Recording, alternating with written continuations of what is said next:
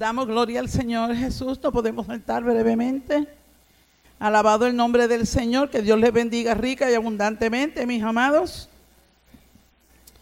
Bendito sea el poderoso nombre del Señor. Damos a Dios la gloria por tenernos reunidos, ¿verdad? Una vez más en la casa del Señor. Es maravilloso poder adorar a Dios. Es maravilloso tener un tiempo, ¿verdad? Disponible. Aleluya, separado para venir a glorificar el nombre del Señor. Dios nos ha regalado un tiempo especial, pero súper especial, amado. Es el tiempo de Dios.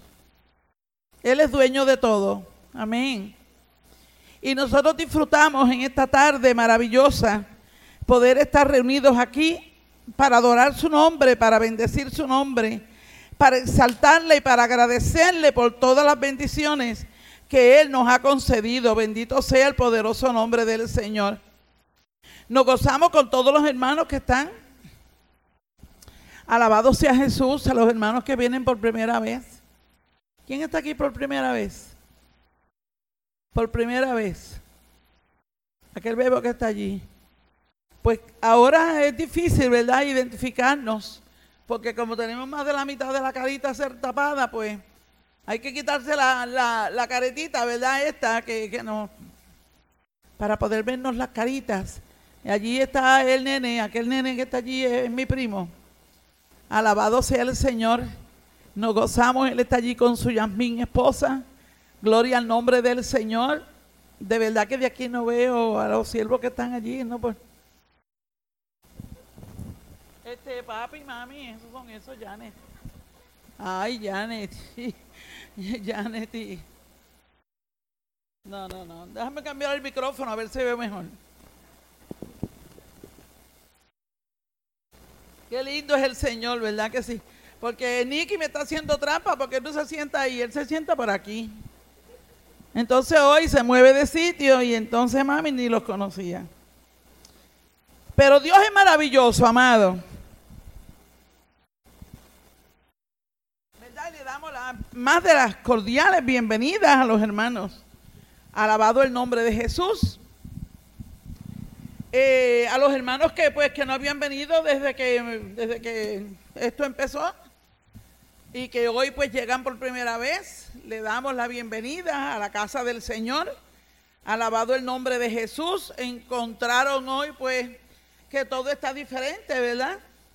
Todavía nosotros llevamos ya casi dos meses reuniéndonos y todavía encontramos como que estamos en otro lugar. Como que todavía esta no es la casa nuestra, ¿verdad que sí? Porque después todo está distinto, las sillas son diferentes, el ambiente es diferente, hasta el tiempo es diferente, eh, los procedimientos son diferentes, amén. Eh, pero ¿sabe una cosa? Que Dios sigue siendo el mismo. Dios sigue siendo el mismo Dios. El mismo Señor que nos traía de antes de la pandemia, pues es el mismo que está aquí hoy. El que nos guardó durante todo ese tiempo. Amén. Nos guardó durante todos estos meses. Alabado sea el Señor. Nos, tuvimos que quedar en nuestras casas eh, por algún tiempo. Nos quedamos en casa por algún tiempo. Eh, físicamente, porque así estaba establecido que nos teníamos que quedar en, la cuarentena. Y muchos hermanos, eh, muchos hermanos no salieron para nada. Y le damos a Dios la gloria por eso, porque eso es compromiso y responsabilidad. ¿Verdad que sí? Eso es compromiso y responsabilidad. Y se quedaron en su casa, pero hay otros que no pueden hacerlo porque el que tiene que trabajar tiene que salir. Cuando le abrieron el espacio para, para salir, pudo salir. Amén, gloria al Señor. Pero usted sabe que, amado, que habemos un grupito de los hermanos de la iglesia que no, que nunca tuvimos esa, ese espacio. Eh, nosotros empezamos, seguimos trabajando todo el tiempo. Incluso el mismo día, el primer día que fue el día 15 de, de marzo, que se suspendió todo y que ese día fue que se declaró, ¿Se declaró qué? ¿Qué declararon ese día? La cuarentena. Declararon la cuarentena ese día. Y ese, ese mismo día que se declaró la cuarentena, ya las iglesias estaban cerradas.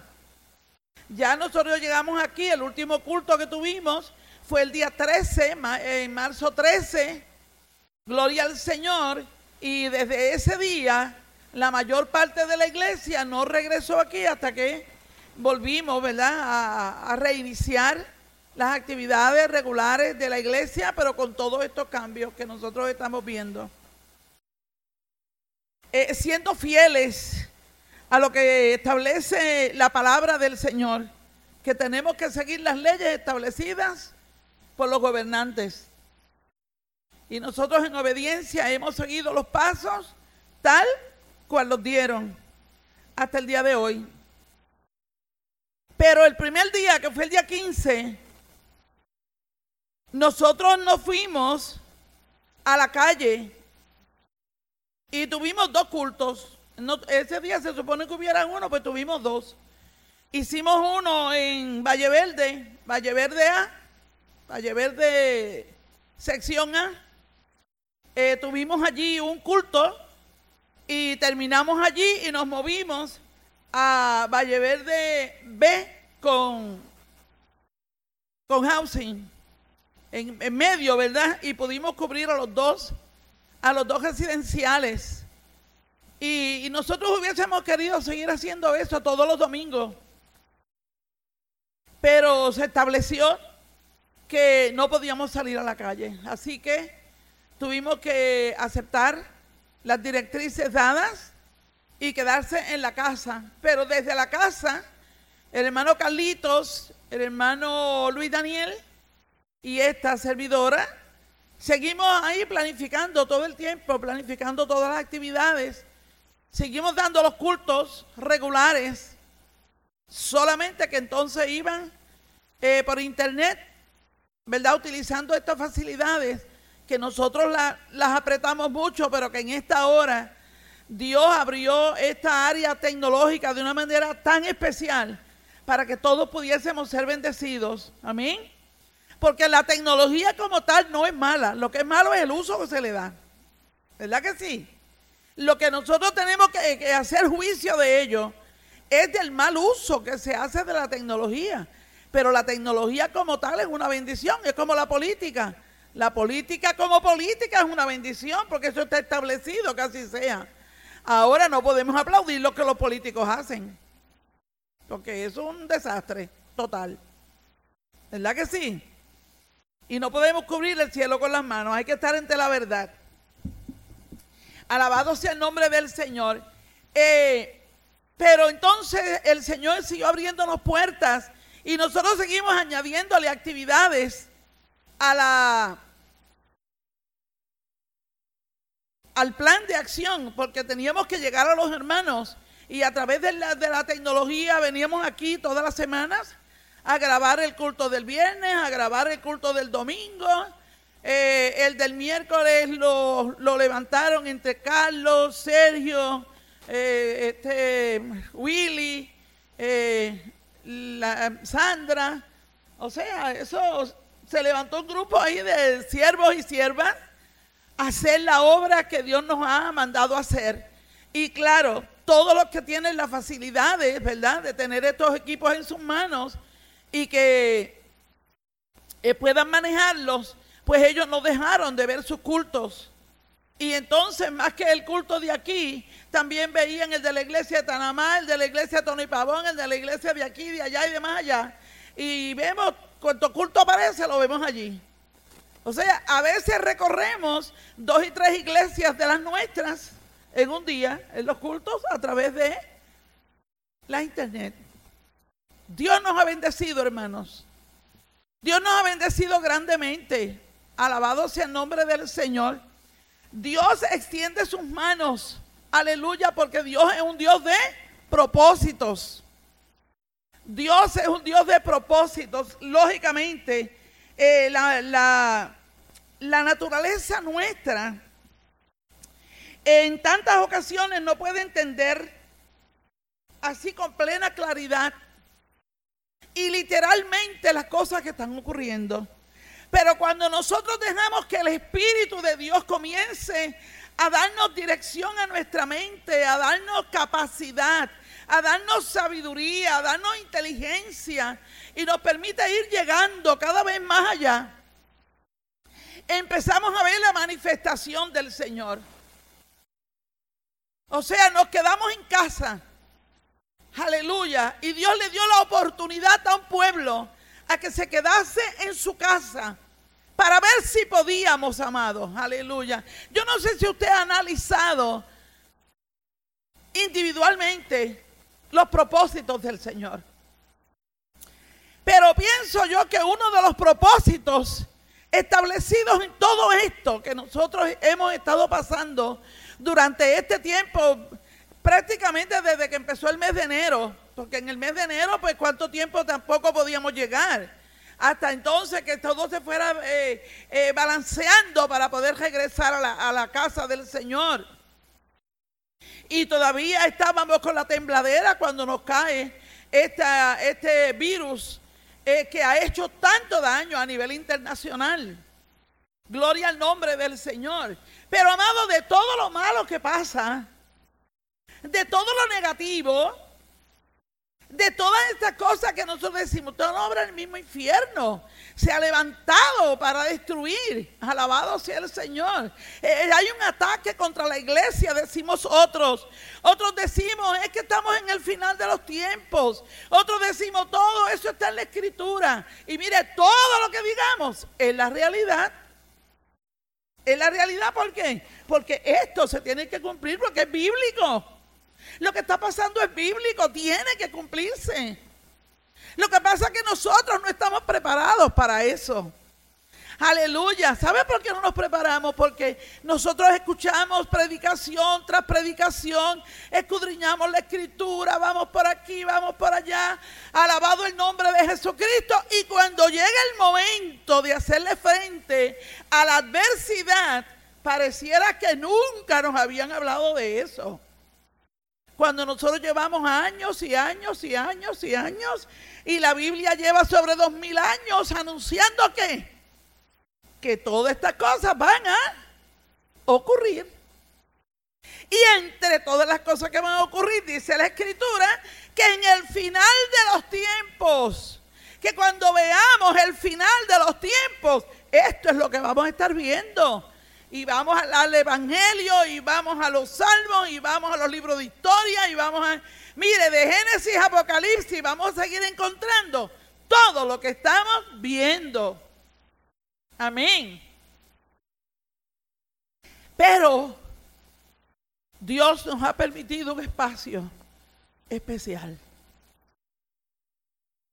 Nosotros generalmente, nosotros, digo el pueblo en pleno, generalmente creamos dependencia.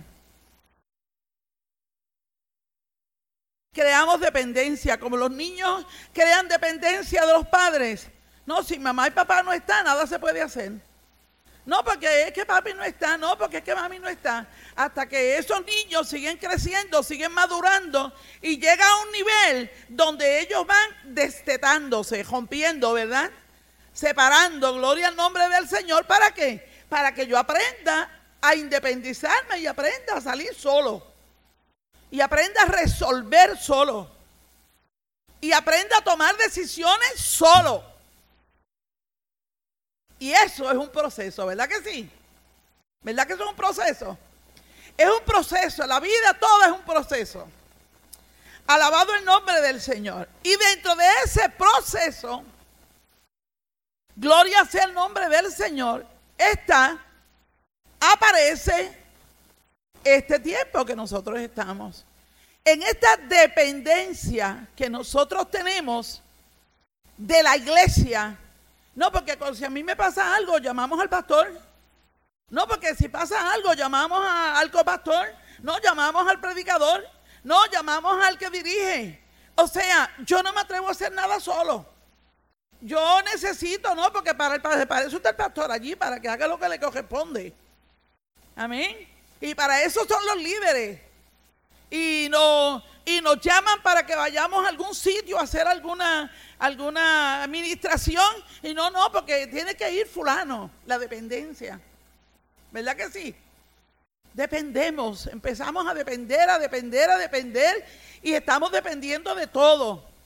Oiga, y el Señor, que sabe todas las cosas, ha provisto un tiempo para que usted y yo nos independicemos. Que aprendiéramos a tomar decisiones solos. Tuvimos que quedarnos en casa. Y pase lo que pase, no se puede llamar a nadie. Pase lo que pase en casa, no puedo llamar a nadie. Mira, ni los médicos quieren ir a la casa de los enfermos. Ahí tampoco reciben a uno en la oficina del médico. Usted puede ver cosas igual. Usted se enferma y no, ahora le dan una receta por la rejilla de la puerta. Qué bueno que no están grabando aquí hoy, que yo puedo hablar todo lo que quiera, sin problema de que me...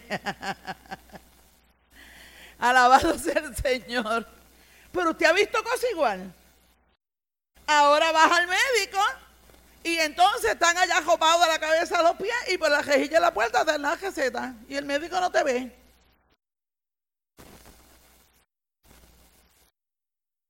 Y nosotros tenemos que seguir solos. Hay que seguir, hay que levantarse. Y tienes problemas con el, de, de, salud en tu casa y tú tienes que resolverlo solo. Y tienes otra, otra decisión que tomar y tienes que resolverlo solo. No hay nadie, no puedes llegar a nadie, no puedes llamar a nadie. A decirle, ven para que me ayude, mira, ven para que me... No, no, no. Eh, ya por lo menos se vamos abriendo puertas, ¿verdad? Ya por lo menos vamos llegando poquito a poco, ¿verdad que sí? Vamos ocultando hasta ver hasta dónde podemos llegar. Pero tuvimos unos meses, amado mío. Aleluya, que de verdad, de verdad estaban siendo demasiado difíciles. ¿Sabes que se te enfermó el, pariente y, lo llevas al hospital y lo tienes que dejar allí solo? Cuando nosotros, cuando llevamos los, los parientes al hospital, nos vamos toda la familia. Y, ah, y, la lista es así de larga para ver cuántos van a ir a cuidar a ese enfermo. ¿Y quién va por la mañana? ¿Y quién va por la tarde? ¿Y quién me releva? ¿Y quién va por la noche? ¿Verdad que sí? Nosotros estamos acostumbrados a eso. Pero ¿qué sucedió? Que de momento todas esas puertas se cerraron.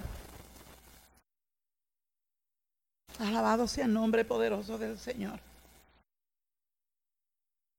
Bendita sea la gloria de Dios.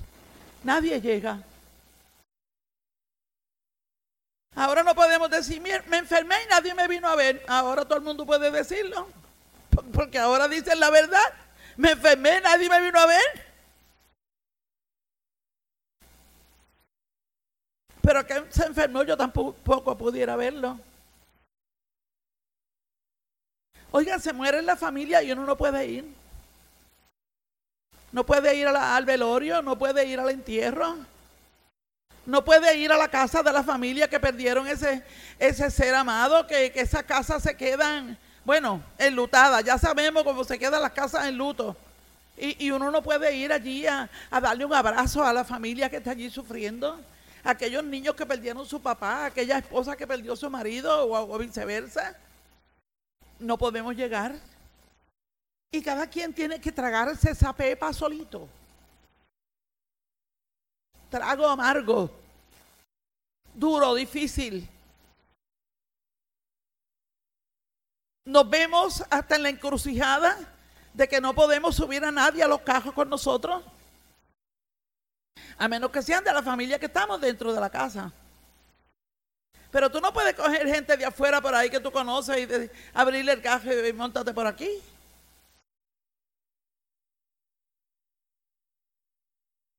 ¿Qué hemos aprendido?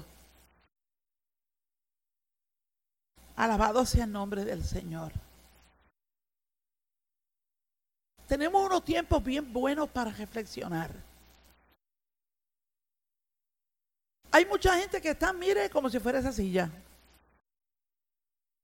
Ni se inmutan. Siguen por ahí como si nada pasara.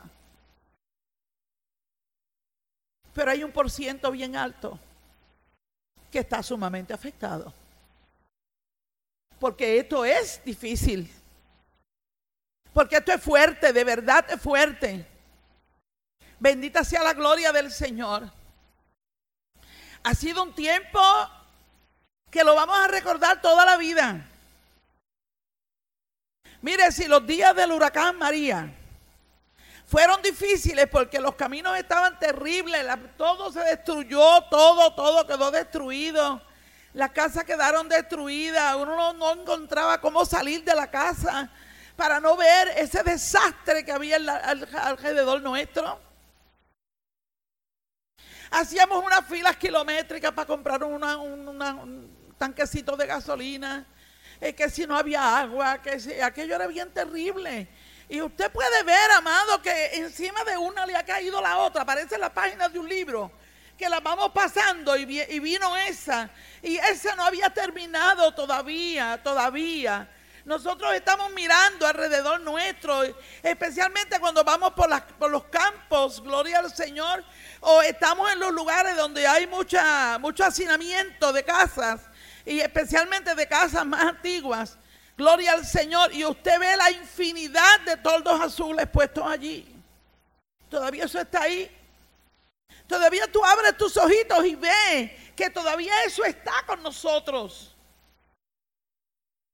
Esa situación está con nosotros todavía. La estamos mirando. No, no podemos decir que no es la realidad. Esa es la realidad. Encima de ella, aleluya, encima de los huracanes nos cayó aquel golpe terrible de lo de que tuvieron que sacar el, gobernante de este país y revolucionó al país. Y las familias son trastocadas y, y los tiempos son trastocados de una manera bien terrible. Aleluya. Y el gobierno se desmembra de una manera bárbara.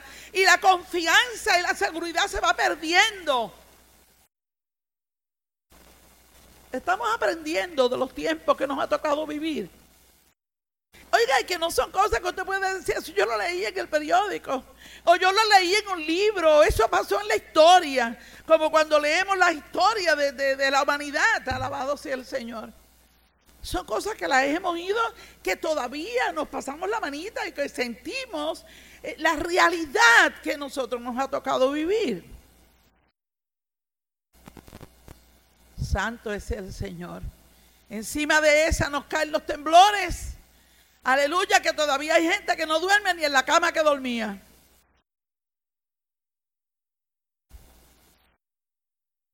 Y otros que duermen, cierran un ojo y con el otro velan.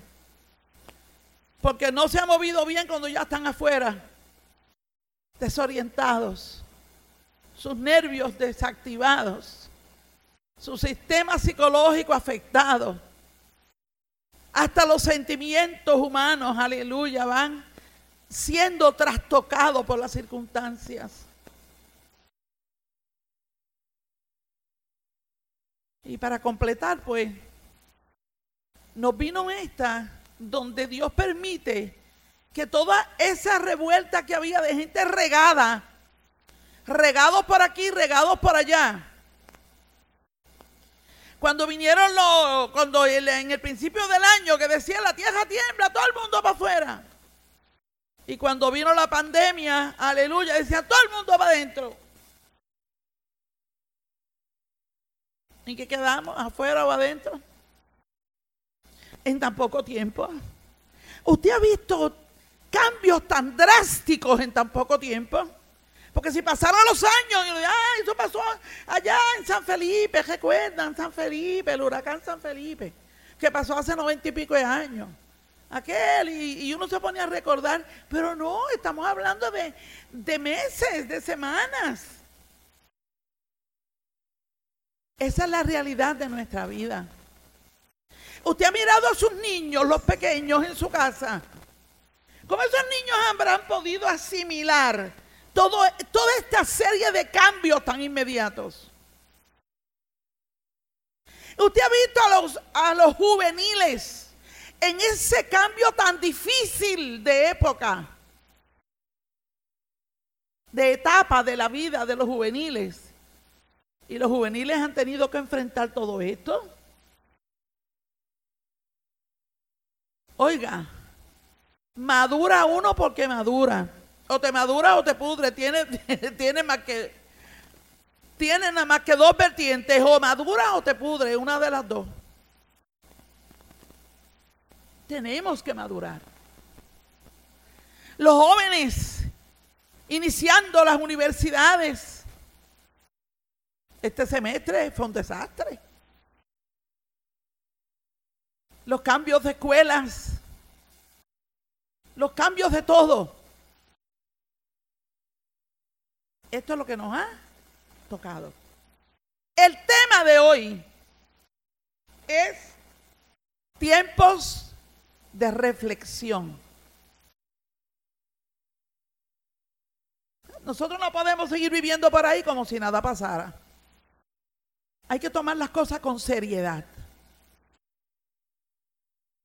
Con mucha seriedad. Algunas con pinzas, otras con mucho respeto, otras con mucho amor y mucha ternura, otras con compasión, hermanos. Tenemos que tomarlo con compasión. Miles y miles y miles de vidas han muerto en esta época.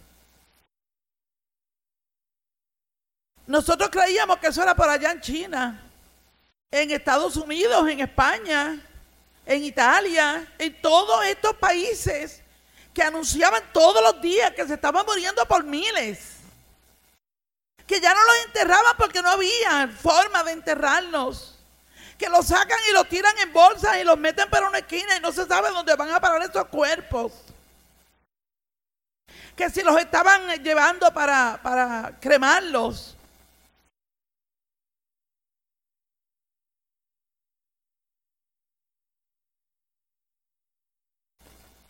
Pero Puerto Rico va creciendo en eso. Puerto Rico va creciendo en muertes. Nosotros empezamos como que estábamos en el país de las maravillas. Esos son aquellos allá. Pero nosotros no, aquí no hay caso, y aquí no hay caso, y allá no hay caso, y, y, en tantos sitios no hay caso, y pasaron dos meses, tres meses. No, no está pasando nada. Pero ¿qué sucede? Que ahora las puertas de nuestros hogares, las puertas de nuestra gente, están siendo tocadas. Las familias están siendo tocadas. Y como decimos siempre, cuando toca uno, un miembro de la familia, todo el resto de la familia queda inmersa en el problema,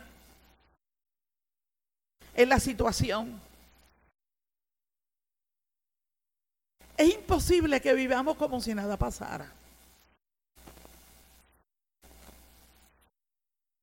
Es que eso es imposible. Yo no puedo permitir, admitir, permitirlo no, admitirlo. Yo no puedo admitir una cosa semejante, que uno pueda vivir como si nada pasara. Porque es que esto está difícil de verdad.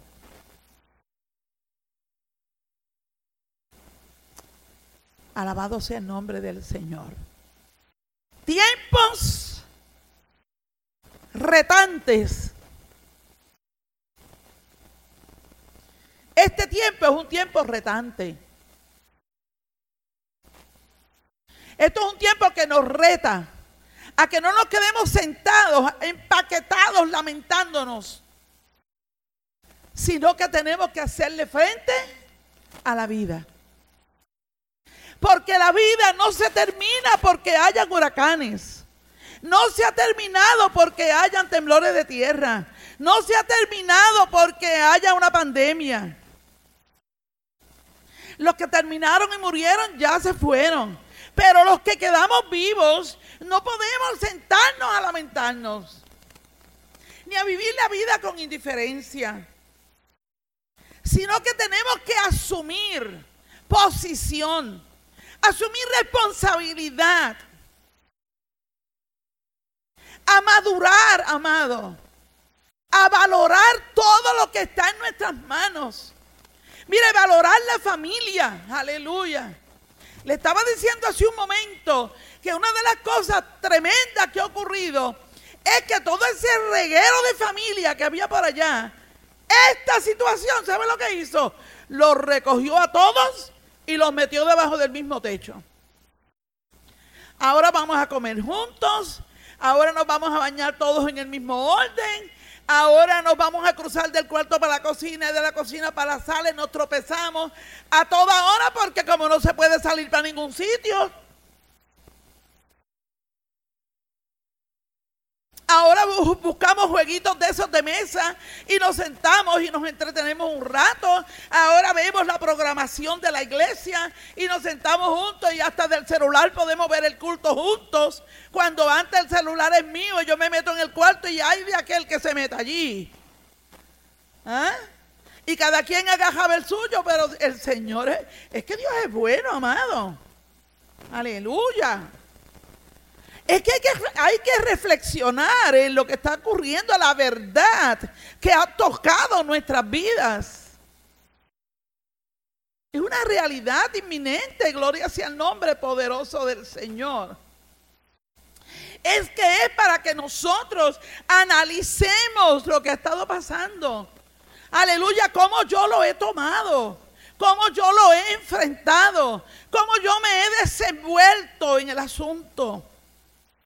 ¿Hasta dónde hemos podido llegar?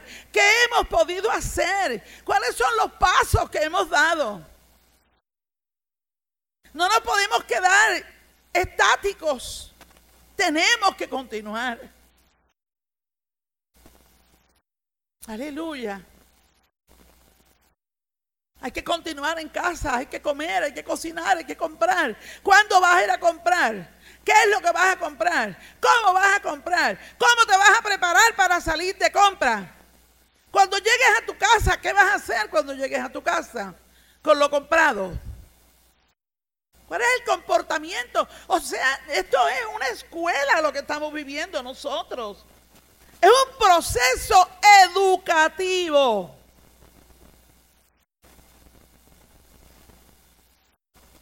Y tenemos que analizarlo. ¿Cómo tú bregas con tus hijos, con tus niños? ¿Cómo bregamos con el que se enfermó? ¿Qué voy a hacer con el que se enfermó? Si, si, lo que tiene es virus, olvídese, se le cayó el mundo encima a uno, pero hay que seguir para adelante. Y pero si le da algo más que no sea virus, tiene que atenderlo. Y así sucesivamente, amados míos, es tiempo de reflexión. Pero mire, deberíamos tomar el tiempo de reflexión, parte por parte. ¿Cómo yo me levanté del huracán? ¿Cómo nos levantamos? ¿Cómo continuamos la vida? ¿Qué fue lo que hicimos? ¿Qué hubo que dejar? ¿Qué hubo que tomar? ¿Qué hubo que cambiar? ¿Qué hizo diferente la vida nuestra? Aquello fue una escuela.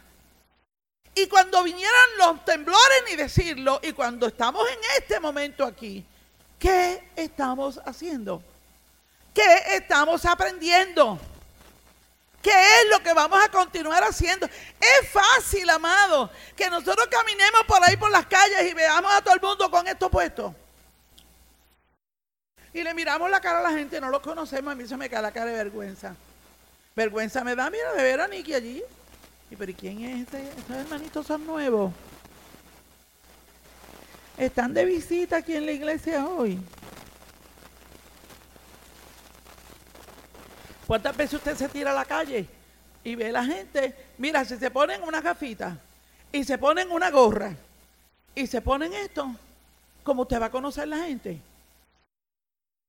Y si se ponen de esta, de esas que son bien trepas arriba, que parecen de esas de hacer maldades. Y usted no conoce a su gente. Entonces tú no te atreves ni saludarlo, tampoco te van a ver que te rías. Antes nos peleábamos porque ni una sonrisa me dieron. Yo no vuelvo más a esa iglesia porque uno en la calle ni se sonríen con uno. Ahora nadie se sonríe porque si aunque nos riamos nadie nos ve.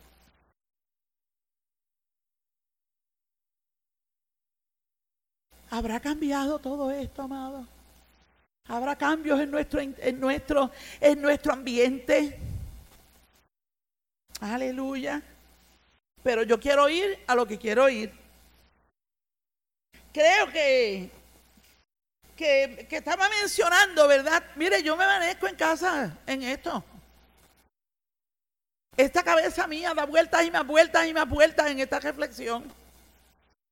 Tiempo de reflexión, tiempo de reflexión. Es tiempo de reflexión. Es tiempo de reflexión. ¿Qué vamos a hacer con los niños? ¿Dejarlos en casa? Ah, porque no se pueden sacar los niños. No los pueden traer a la iglesia. ¿Qué van a hacer cuando empiecen la clase? ¿Qué va a hacer cuando el nena se te enferma? ¿Qué tú vas a hacer? ¿Qué vamos a hacer con los niños? ¿Dejarlos en las cuatro paredes de nuestra casa? No podemos traerlos al culto, a un lugar santo como este. Y sentarlos allí en la sillita con mamá o con papá. Uy, no, porque se le pega. ¿Sabe qué dice la Biblia? Que no le temas a lo que te mate el cuerpo. ¿Que le temas a qué? ¿A, no, oigo. Que no le temamos a lo que mata el cuerpo, que le temamos a lo que mata el alma. Sin embargo, la gente tienen el alma muerta y ni se han enterado que están muertos. Hay gente que caminan y existe, pero no viven, no tienen a Dios en su vida. Quien da vida es Cristo Jesús. Aleluya. La vida viene de Dios. Dios es el que nos lleva a nosotros a vivir. Y cuando se acaba la vida de Cristo en nosotros, existimos. Esta carne camina por ahí arriba y abajo. Y ve y oye y actúa, pero está muerto. El que no tiene a Cristo está muerto. Bendita sea la gloria del Señor, aleluya. Alabado sea Jehová, el Dios de los ejércitos. Yo quiero que veamos así sentaditos como están. Alabado sea el nombre del Señor, que vayamos al libro de Romanos, al capítulo 8, verso 31. Ahora yo me atrevo a decir lo que dijo nuestro amado Carlitos esta mañana, que tenía predicación allí para predicar tres meses cogidos, que tenía palabra para muchas predicaciones a la vez. Y eso, amado, que lo que estamos viendo son pinceladitas, ¿verdad? Si nos, si nos vamos por, por, por especificar cada cosa, olvídense cómo sería. Bendito sea el nombre del Señor. 831. De Romanos dice así la palabra del Señor con la bendición del Trino Dios. ¿Qué pues diremos a esto? Si Dios es por nosotros, ¿quién contra nosotros? El que no escatimó ni a su propio Hijo, sino que lo entregó por todos nosotros, ¿cómo no nos dará también con Él todas las cosas? ¿Quién acusará a los escogidos de Dios? Dios es el que justifica. ¿Quién es el que condenará? Cristo, el que murió, más aún el que también resucitó, el que además está a la diestra de Dios, el que también ¿qué hace? Intercede por nosotros, aleluya. ¿Quién nos separará del amor de Cristo? ¿Tribulación? ¿O angustia? ¿O persecución? ¿O hambre? ¿O desnudez? ¿O peligro? ¿O espada?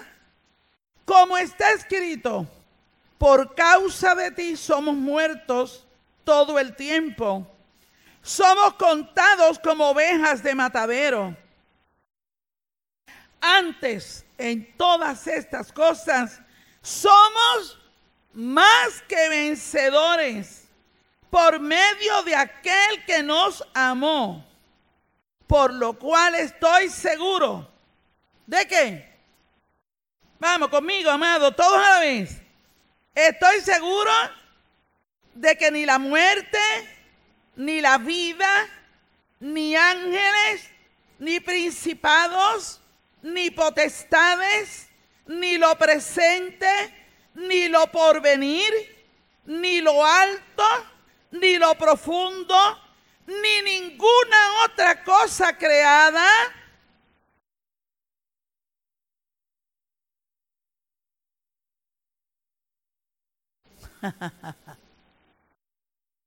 Abba, Padre, Sama, aquí, avanceré, aleluya.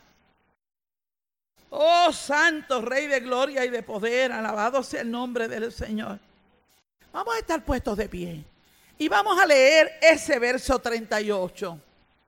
No, porque ya yo los pasé por todas las fases malas, ¿verdad que sí?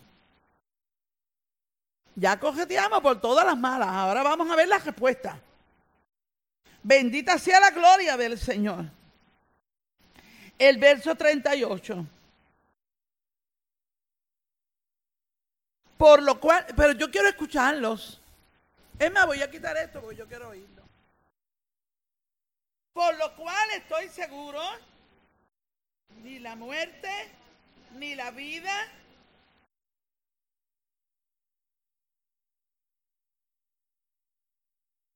ni lo porvenir, ni lo alto, ni lo profundo, ni ninguna otra cosa creada nos podrá separar del amor de Dios que es en Cristo Jesús, Señor nuestro. Vamos a darle un aplauso al Señor. Suelta la Biblia y dale un aplauso a ese Dios todopoderoso a este Dios maravilloso, aleluya, a este Dios especial que se mueve en nuestros medios. Oh, gloria sea el nombre poderoso del Señor, aleluya. Te adoramos, Rey, te adoramos, te adoramos, te adoramos, Señor. Te adoramos, Señor, te bendecimos, Jesús. Aleluya, Dios santo, eres por siempre, Padre. A tu nombre sea la gloria por los siglos, aleluya. Amén. No podemos sentar, amados. Bendito sea el poderoso nombre del Señor. ¿Por qué comenzamos a hablar, amados? ¿Por qué comenzamos a hablar, aleluya, de los tiempos de reflexión? Y le dije, alabado sea Jesús, que nosotros no podemos cubrir el cielo con las manos que nosotros no podemos hacernos de la vista larga, que nosotros no podemos obviar esta gran realidad que nos ha rodeado, que hemos vivido. No fue un sueño, no fue que lo soñé. Ah, me pellizcame a ver si es verdad que estoy despierto. Sí, estoy despierto. Sí, yo viví todo eso. Sí, lo estamos viviendo. Aleluya. Todas esas cosas son reales. Todo eso que hemos visto es real. Bendita sea la gloria del Señor. Pero también va a ser real muchas más que esas. Porque hay muchas más que están escritas y se tienen que cumplir. Hay muchas más que están escritas y se tienen que cumplir. Y esto es un principio de dolores, amados. Y si el principio de dolores es como este, cuando los dolores sean dolores de parir, ¿cómo serán? ¿Cuál es la oportunidad que Dios nos está dando a nosotros en esta hora? ¿Cuál es la puerta que Dios nos ha abierto? ¿Cuál es el tiempo de reflexión que hemos tenido? Porque mira lo que dije hace un momento, o maduramos o nos podrimos, una de las dos. O sea, o uno se muere en la indiferencia, o uno abre los ojos, despierta y cambia de actitud. Y empezamos nosotros a mirarnos a nosotros mismos y a tomar decisiones sabias, decisiones prudentes. Aleluya. Decisiones con madurez, alabado sea el Señor. Pero amado, la madurez nuestra se queda en el piso. Porque la madurez que tú y yo necesitamos, la necesitamos que venga de arriba. la sabiduría. Dice el libro de Santiago que el que le haga falta sabiduría, que la vaya y la compre en la farmacia. ¿Ah? ¿Qué dice? Que el que le haga falta sabiduría, ¿qué tiene que hacer? Pídasela a Dios. Él la tiene en abundancia. ¿Verdad que sí? Porque las cosas espirituales no se compran en ningún lugar ni tampoco se venden. Es que nuestro pacto con Dios es el que hace la diferencia. Lo que verdaderamente, amados míos, aleluya, debe de ocurrir en este país y o en los países y en el mundo entero es que la gente conozca el Evangelio. La gente tiene que conocer la palabra del Señor. Y tiene que encontrarse con esta escritura que nos ha dicho en esta mañana. ¿Qué pues diremos a esto? Si Dios está con nosotros, ¿quién está en contra nuestra? Porque mira lo que te dice el verso 32. Que Él no escatimó. Aleluya. Dios no escatimó ni a su propio Hijo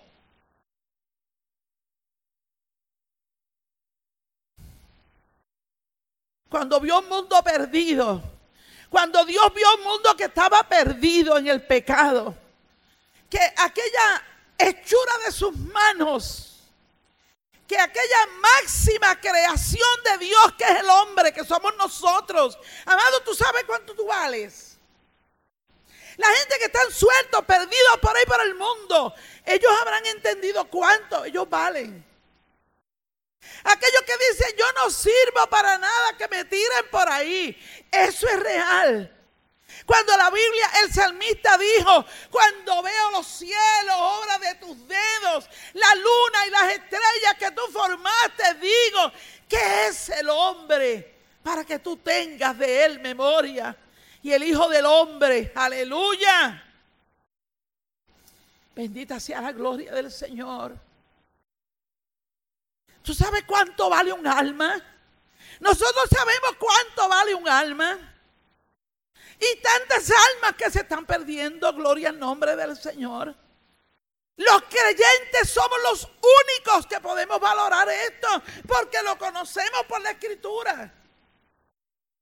Bendita sea la gloria del Señor. La Biblia dice que Dios no escatimó, ni siquiera Jesús, su Hijo, la segunda persona de la Trinidad. Aleluya. Y lo envió con una misión terrible. A salvar la humanidad. A llevar el pecado del mundo sobre sus hombros. A cargarlo y a llevarlo al madero. Gloria al nombre del Señor. Y todos conocemos la historia Alabado sea el Señor de la muerte, pasión y resurrección de Cristo. Pero la historia la conoce todo el mundo, pero esto no es para conocerlo. Esto es para que lo vivamos. Es para que lo internalicemos. Es para que lo hagamos nuestro. Gloria al nombre del Señor. Es para que nos plantemos frente a ese Cristo. Aleluya. Crucificado muerto y sepultado y luego resucitado y ahora listo para venir. Alabado sea el Señor, a buscar un pueblo para llevarlo con él. Pero mientras ese tiempo llega de buscar este pueblo y llevarlo con él, nos tiene aquí en la tierra. Alabado sea el poderoso nombre del Señor. Y a ese mismo pueblo es que le está diciendo, Bendito sea el nombre del Señor. Pues, ¿qué diremos a esto? Si Dios está con nosotros, ¿quién contra nosotros? Aleluya. Entonces tú y yo nos levantamos del huracán, nos levantamos de lo que pasó con, el, con la gobernación de Puerto Rico, nos levantamos contra los terremotos, nos levantamos contra la pandemia. Hoy estamos aquí, aleluya, aparentemente como disfrazados, ¿verdad que sí? Pero qué hermoso es que Dios está mirando, ¿sabes qué? No lo que está por encima. A Dios no le interesa eso de que si tengo eh, mascarilla o no la tengo a Dios le interesa. Alabado sea el nombre del Señor. ¿Cómo está tu alma? ¿Cuál es tu relación con Dios? Alabado el nombre del Señor. ¿Cuál es tu intimidad con el Señor, si aprovechaste el tiempo, Abba, Padre. Oh, gloria sea el nombre del Señor. Amados, si aprovechamos el tiempo de la pandemia para buscar tener una buena relación con Dios, para irnos en intimidad con Él. Tuvimos tres meses y medio en la casa. Aleluya, regresamos apenas hace, hace eh, eh, un mes y medio más o menos que llegamos hasta aquí. Todavía hay mucha gente que no ha llegado al templo. Porque tienen miedo, otros porque no interesa. Porque están ocupados en sus quehaceres. Y después llegan como si nada hubiese pasado. Oh, Shama, ay, avanceré, aleluya. Iglesia, hay que despertar. Iglesia, aleluya, hay que despertar de este sueño que nos ha tocado vivir. Hay que despertar, iglesia, hay que despertar. Hay que despertar, es un sueño. Es como si fuera un sueño, pero es necesario despertar. Dios nos abrió puertas. Dios nos dio espacio. Dios nos dio tiempo. Dios nos dio una carga sobre nosotros. Aleluya. Mire, la dejó caer sobre nosotros para que aprendamos, para que digamos quién soy yo. Cómo yo estoy delante de ti, Señor. Aleluya. Levantamos, aleluya, 24 horas de oración Alabado sea el Señor. Hicimos un reloj de oración de 24 horas para que estemos orando y clamando todo el tiempo. Yo me pregunto cuántos lo cogerían y cuántos lo habrán soltado ya. Alabado el nombre del Señor. ¿Cuántas vidas fueron convocadas? Amado en ayuno, en oración, en búsqueda. Bendito sea Dios para siempre. Aleluya. Esperábamos que cuando llegáramos al templo hubiese una revolución. Alabado sea Dios. De gente que llenó su cántaro en el tiempo que estuvieron en su casa. Aleluya. Porque allí teníamos tiempo para leer la Biblia. Teníamos tiempo para escuchar la radio, para ver los programas radiales. Eh, para ver los programas televisivos. Tuvimos tiempo, aleluya. De la iglesia le llevábamos la programación. Veníamos aquí a grabar. Le llevábamos el, Face Live a su casa. Alabado sea el nombre del Señor. El, live llegaba hasta allá y todavía sigue llegando. Alabado sea el Señor. Le llevamos la escuela bíblica a su casa a través del, del celular. Le llevamos un curso que le estamos dando de Apocalipsis.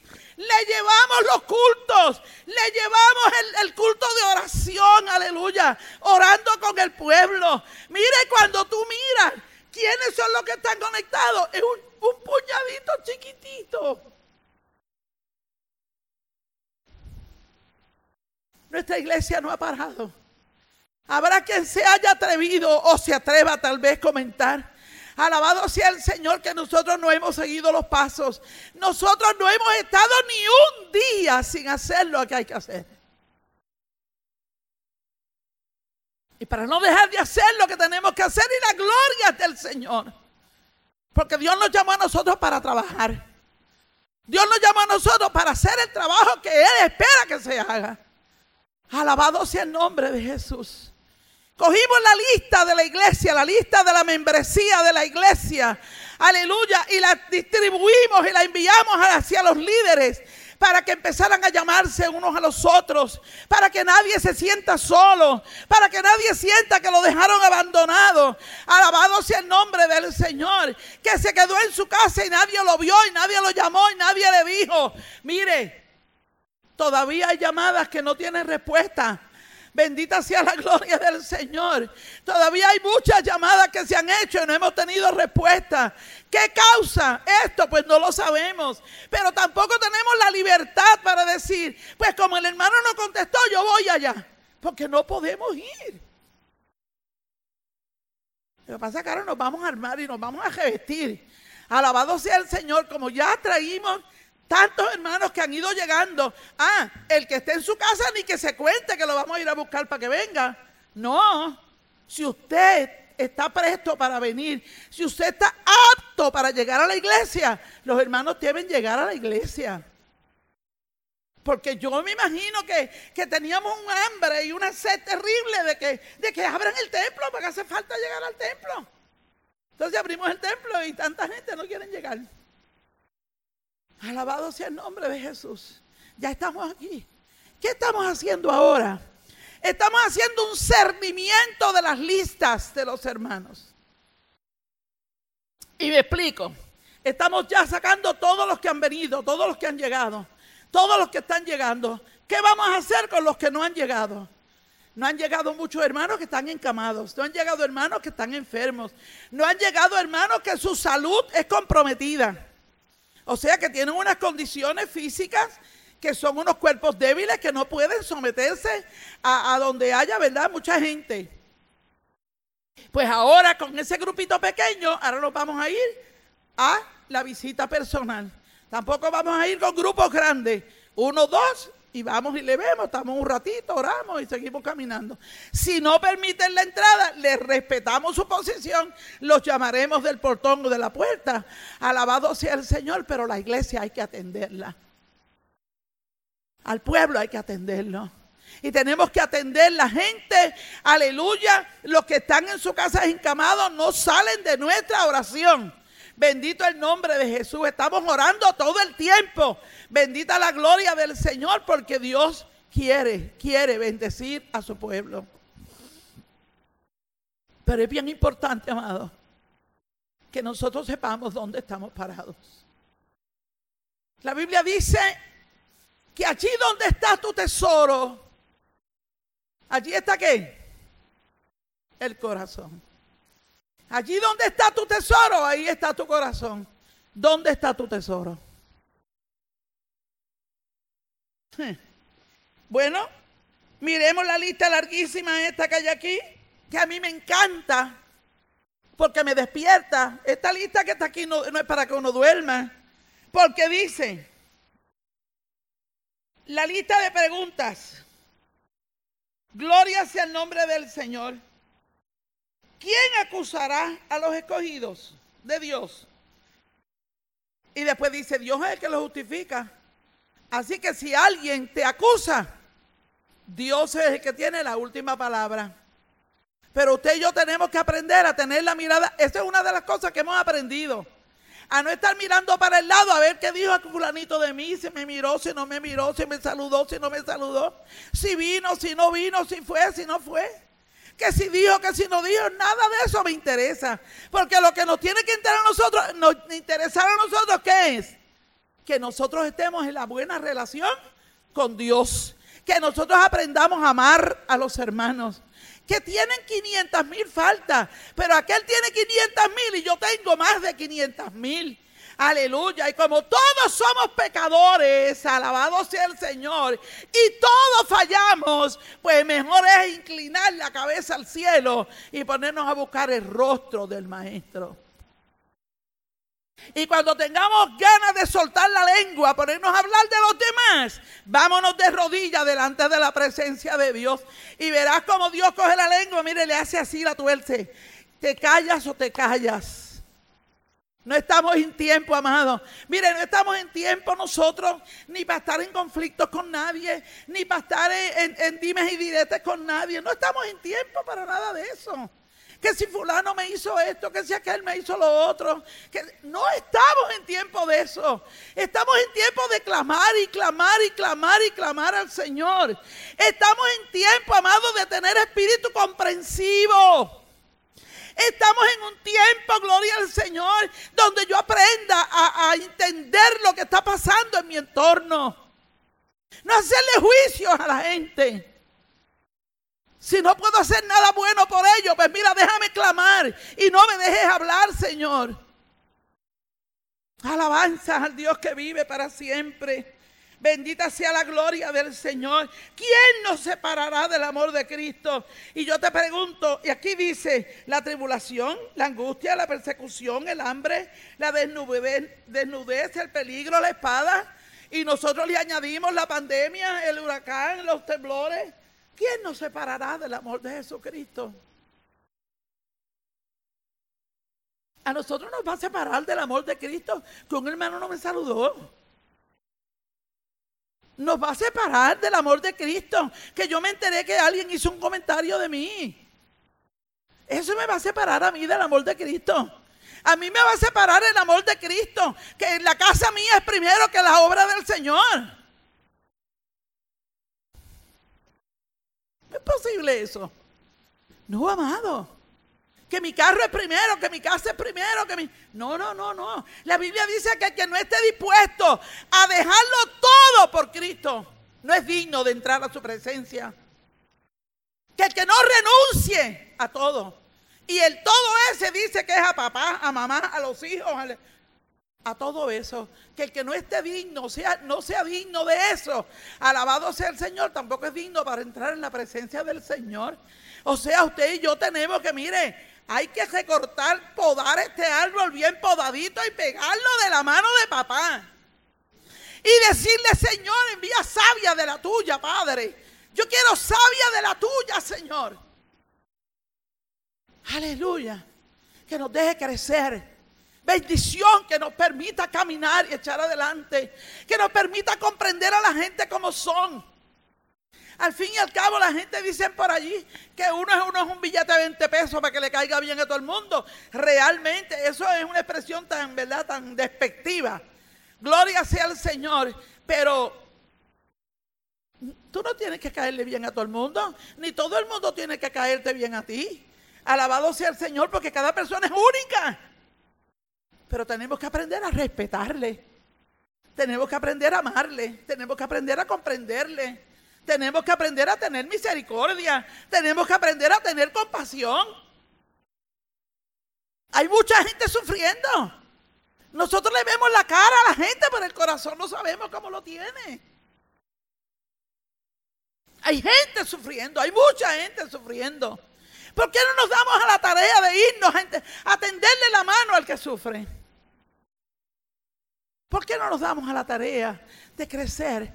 Pero mira, para tú crecer y extender la mano al que sufre, lo primero que tenemos que hacer es estar en intimidad con Dios. Porque cuando Dios se mete en el corazón, Dios cambia todas las cosas. Y lo que tú no podías soportar cuando tú no tenías a Dios en el corazón, ahora lo ves como algo tenue. Porque ahora Cristo dirige tu vida. ¿En qué lugar de tu vida está el Señor?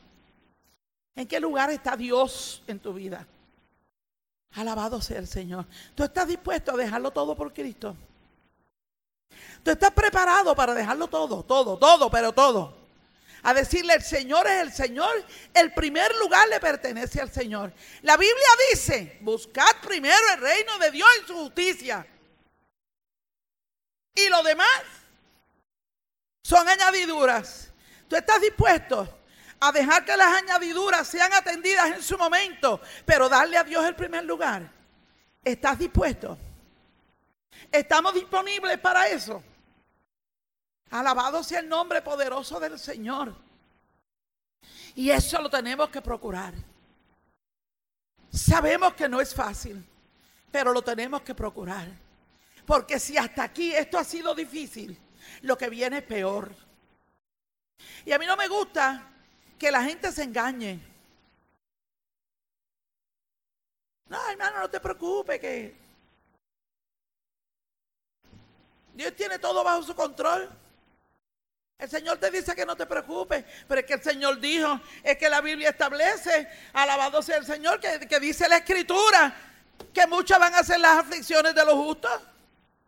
¿De quiénes? De los justos, de nosotros, de los creyentes. Dijo que no iba a decir que iban a ser algunas aflicciones, que iban a ser cuántas? Muchas. O sea, las aflicciones van a llegar. El día malo va a llegar, lo dijo la sierva hace un ratito. El día malo va a llegar. El día difícil va a llegar. Aunque el enemigo se levante contra ti, aleluya, dice la Biblia, yo venceré. ¿Qué quiere decir eso? Que el enemigo se va a levantar contra ti. Isaías 43 que dice, cuando pases por las aguas, yo estaré contigo y si por los ríos no te negarán, cuando pases por el fuego no te quemará, ni la llama arderá en ti. ¿Qué significa eso? Todo eso va a pasar. Vamos a pasar por el fuego, vamos a pasar por las aguas, nos vamos a ver asfixiados, claro que sí. Vamos a tener momentos malos y difíciles, pero ¿cuál es la promesa? Yo estaré contigo. Y si yo estoy contigo, ¿quién estará contra ti? Eso es lo que hace la diferencia del pueblo de Dios al pueblo que no conoce a Dios. Ese es el distintivo que tú y yo cargamos en nuestras vidas que nosotros vivimos aferrados, amparados en las promesas del Señor. Que no tenemos que caminar por ahí temblando como las hojas de los árboles, porque tú y yo sabemos a qué Dios le servimos. Amén. Ningún alma forjada contra ti va a prevalecer, dice la palabra del Señor. No temas. ¿Cuántas veces? ¿Cuántas veces? Aleluya, dice la Biblia, 365 veces. Dijeron por allí, aleluya, que dice la escritura, que no temas. Yo estoy contigo. No temas ni desmayes. Yo soy Jehová tu Dios. Alabado sea el nombre del Señor. Y nosotros encontramos infinidad de promesas, 3.756 creo que son, o 53 promesas de, que están escritas en la palabra. ¿Para quién? Para sus hijos. Eso es lo que hace la diferencia. Llegó el huracán, tú y yo tenemos armas para, para, para batallar. También lloramos. También temblamos. También nos quedamos así, paralizados de vez en cuando. Sí. También nos quedamos sin palabras. Sí. También tenemos que de vez en cuando tomarnos algún medicamento que nos ayude a controlar el sistema nervioso. Claro que sí, si somos seres humanos, porque nosotros somos seres humanos comunes y corrientes. Pero eso es en el momento. Pero al instante las promesas de Dios siguen fluyendo. ¿Usted no sabe eso? ¿Cuántos lo han vivido? Las promesas del Señor siguen fluyendo ahí. Siguen fluyendo las promesas, las promesas del Señor. Aleluya, decimos como decía el cantante, las promesas del Señor mías son. Las promesas del Señor mías son. En la Biblia yo lo leo y yo sé que es la verdad que las promesas del Señor mías son. Las promesas de Dios son para nosotros. Pues no importa que temblemos, agajamos las promesas del Señor. Tú y yo somos diferentes. Nosotros, el pueblo de Dios, somos diferentes. La mirada nuestra no está puesta en lo que se va a destruir. La mirada puesta está en Dios, la mirada nuestra está puesta en el Dios que hizo los cielos y la tierra. Amén. Bendita sea la gloria del Señor. No importa lo que veas, no importa lo que oigas, no importa, amado. Agarrémonos del Señor. Como dice la Biblia que hay que agajarse de los cuernos del altar. Eh, Llegó el tiempo de que las rodillitas dejen de estar blanquitas, que la gente no se querían arrodillar porque, porque se le marcaban las rodillas y se le hacían callos. Hay que doblar las rodillas aunque le duelan a uno. Después buscar a uno a alguien que lo ayude a levantarse, pero no importa. Hay que doblar las rodillas. Hay que orar, hay que clamar de día, de noche, de tarde y de mañana. Hay que mantener esta comunión cerradita con el papá de los cielos. Hay que mantenerse ahí agarrado de la mano del Todopoderoso. Bendito sea el nombre del Señor. Para poder hacer nuestra esta promesa. Y con esto termino. Ustedes me perdonan a mí, yo hacía, yo no sé cuánto tiempo hacía que yo no predicaba. Y hoy no tengo que me estén grabando. Así que hoy estamos libres. Ustedes se lo disfrutaron y yo también. Alabado sea el nombre del Señor para que nosotros podamos hacer nuestra esta palabra, por lo cual yo estoy seguro. Por eso yo quise que la leyera cada quien individualmente, no que la oiga, sino que la lea.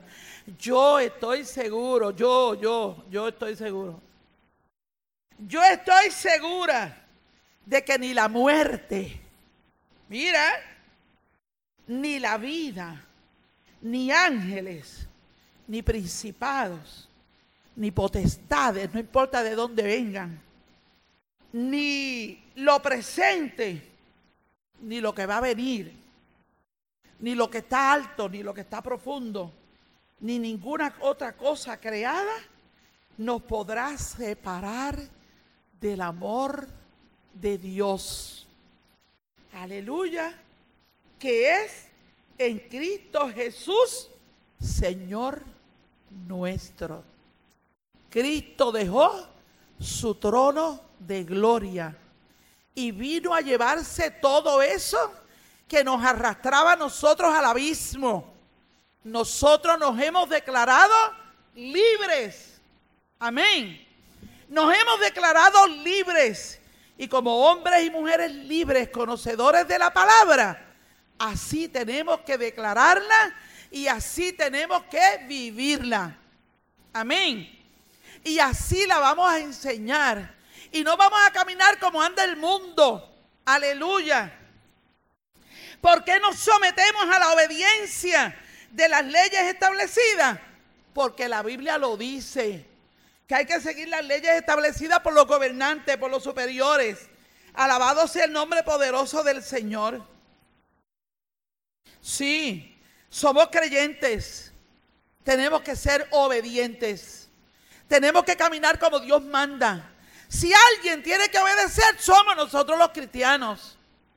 Ah, pero yo soy cristiano, yo tengo a Cristo, ¿para qué me voy a poner esto?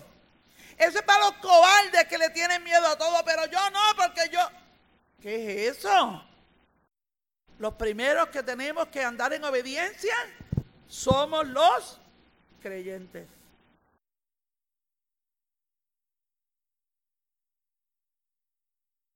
Cuando sepamos qué es lo que estamos obedeciendo, por supuesto.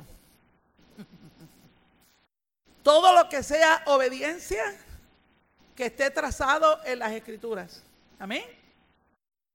Así que mis amados, yo les dejo con este con este repertorio que me dio Dios. Me lo dio el Señor y yo se lo estoy dejando a ustedes. El Señor me lo ha dicho a mí tantas veces. Y hoy yo les regalo lo que Dios puso en mi corazón. Y esperamos en este Dios Todopoderoso que la gloria del Señor descienda sobre nuestras vidas y que nos permita llevar al Señor donde quiera que vayamos. Donde quiera que estemos, no temas. No temas. No le tomes miedo a lo que te rodea. Créele a Dios. Obedece al Señor. Métete en intimidad con el Señor. Y tú verás cómo tu corazón será transformado. Lo vas a ver todo distinto. Cuando mires alrededor y tú contemples la gente, tú vas a decir, pero yo no veía a la gente así antes. Yo no pensaba de esa manera, yo pensaba de otra manera. Yo tengo otra forma de reaccionar porque Dios cambia todas las cosas. Porque el Señor dijo que el que viene a Él es una nueva criatura. Una, una vida restaurada, reformada, una vida nueva. Vida nueva encontré a los pies de Jesús. Decía el himnólogo, gloria sea el nombre del Señor. Alabado sea el poderoso nombre del Señor.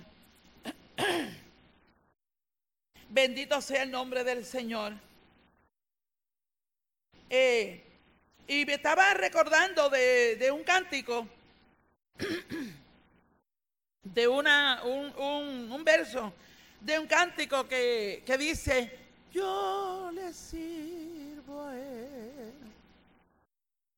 yo le sirvo Solo a Cristo yo me entrego quiero serle fiel. Yo le sirvo al Señor. Yo sé que tú también. Nos entregamos a Él y queremos serle fieles. Les he tomado un ratito, nos ponemos en pie. Carlito, vente papá. Esta mañana Dios nos habló y nos dijo en Gálatas 6, el tema estaba centrado en que Dios no puede ser burlado, no te engañes pecador. Alabado sea el nombre de Jesús. Y en esta hora yo quiero dejarle con esta reflexión y esta palabra. Búscala en tu casa. Romanos 8. Romanos 8, 38 y siguiente. Vuelve a leerlo. Vuelve a leer todo ese montón de preguntas que están allí. Háztelas para ti, saborealas, ingiérelas. Y tú verás cómo nuestra vida cambia. Dios me lo bendiga. Rica y abundantemente.